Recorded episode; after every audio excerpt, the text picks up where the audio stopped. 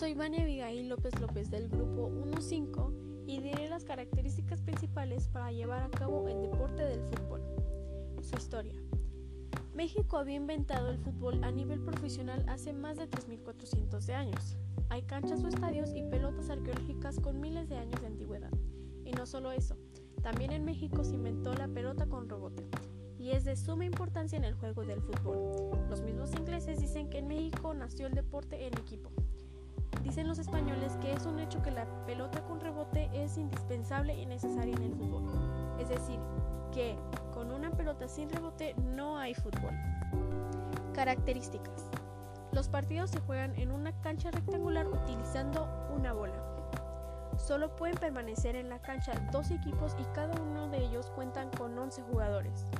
El único jugador que puede tocar la bola con sus manos es el portero. La idea principal del juego es poder introducir la bola en la portería contraria para anotar un gol. A medio tiempo, los jugadores cuentan con 15 minutos para descansar. Cada tiempo del partido tiene una duración de 45 minutos. El equipo que logre anotar la mayor cantidad de goles será el ganador. Es un juego en donde la pelota no puede ser tomada con las manos, pero sí se pueden utilizar otras partes del cuerpo, como la cabeza y el pecho.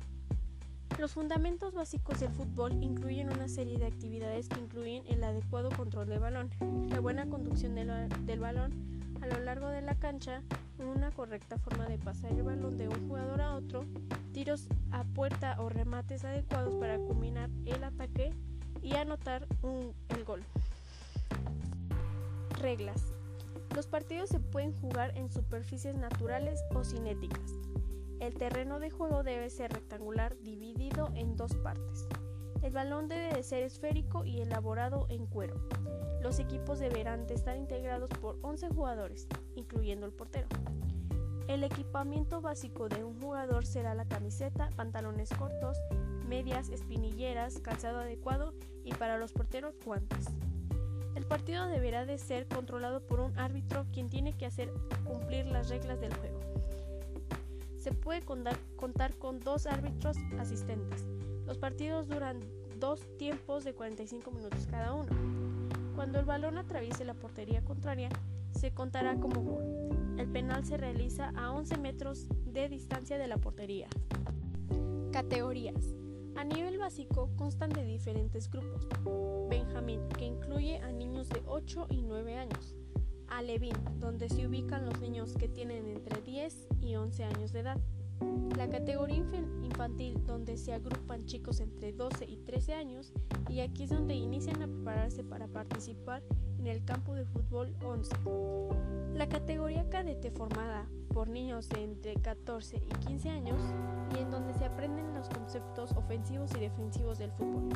Y por último, la categoría juvenil, que comprende adolescentes entre los 16, 17 y 18 años de edad, una categoría para perfeccionar la defensa y la ofensiva aprendida con anterioridad.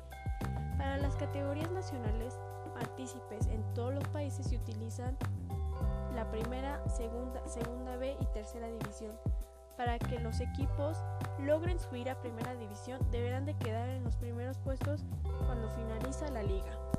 Y para finalizar, su equipamiento camisetas, shorts, medias, espinilleras, zapatos y guantes. Y bueno profesor, eso es todo. Muchas gracias.